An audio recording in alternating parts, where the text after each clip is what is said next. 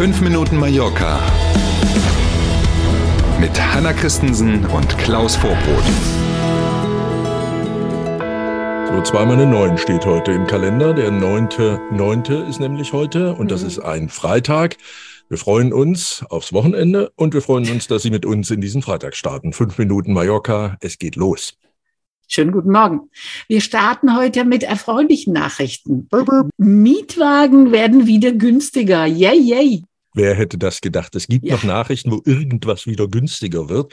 Ne? Mhm. Roten Strich in den Kalender machen. Der Mietwagenbroker Sunny Cars ähm, da bucht man ja bei Sunnycars, kriegt dann aber eben ein Auto von einem der großen Anbieter in der Regel. Sunnycars selber hat gar keine Autos.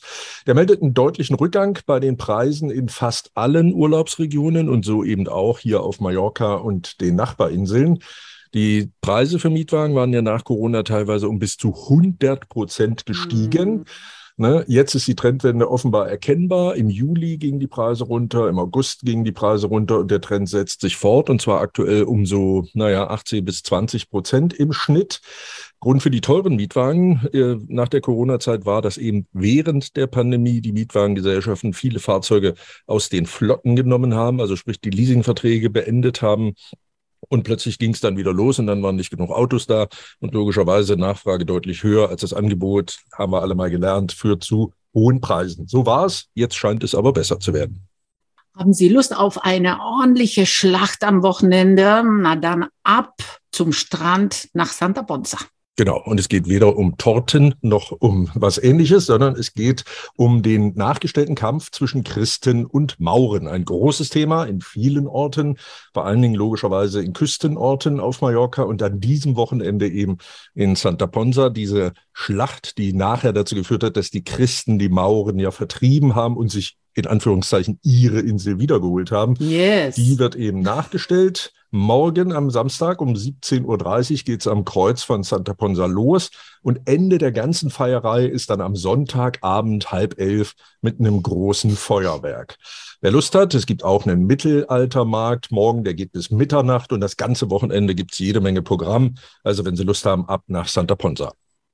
Ja, also da ist wirklich was los. Ich kann es bestätigen. Riesenfeier, Riesenaufstellung. Und warum am Kreuz von Santa Ponsa? Weil dort der König Jaume Primär gelandet ist, als er 1229 nach Mallorca kam, um die Insel nach 300 Jahren von den Mauren befreien zu können.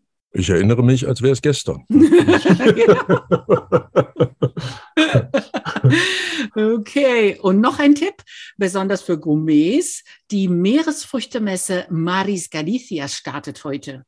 Bis zum 2. Oktober gibt es Leckereien aus Galizien, unter anderem den legendären Pulpo, den ja die Menschen in Galizien auf ganz besondere, ganz leckere Art und Weise zubereiten, also diesen Tintenfisch.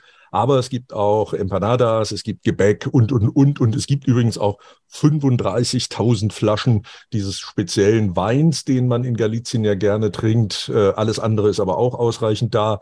Rahmenprogramm gibt es natürlich auch, Musik und Tänze aus der Region. Die Veranstalter glauben, dass 60.000 Besucher in den kommenden drei Wochen sich dort die Bäuche vollschlagen.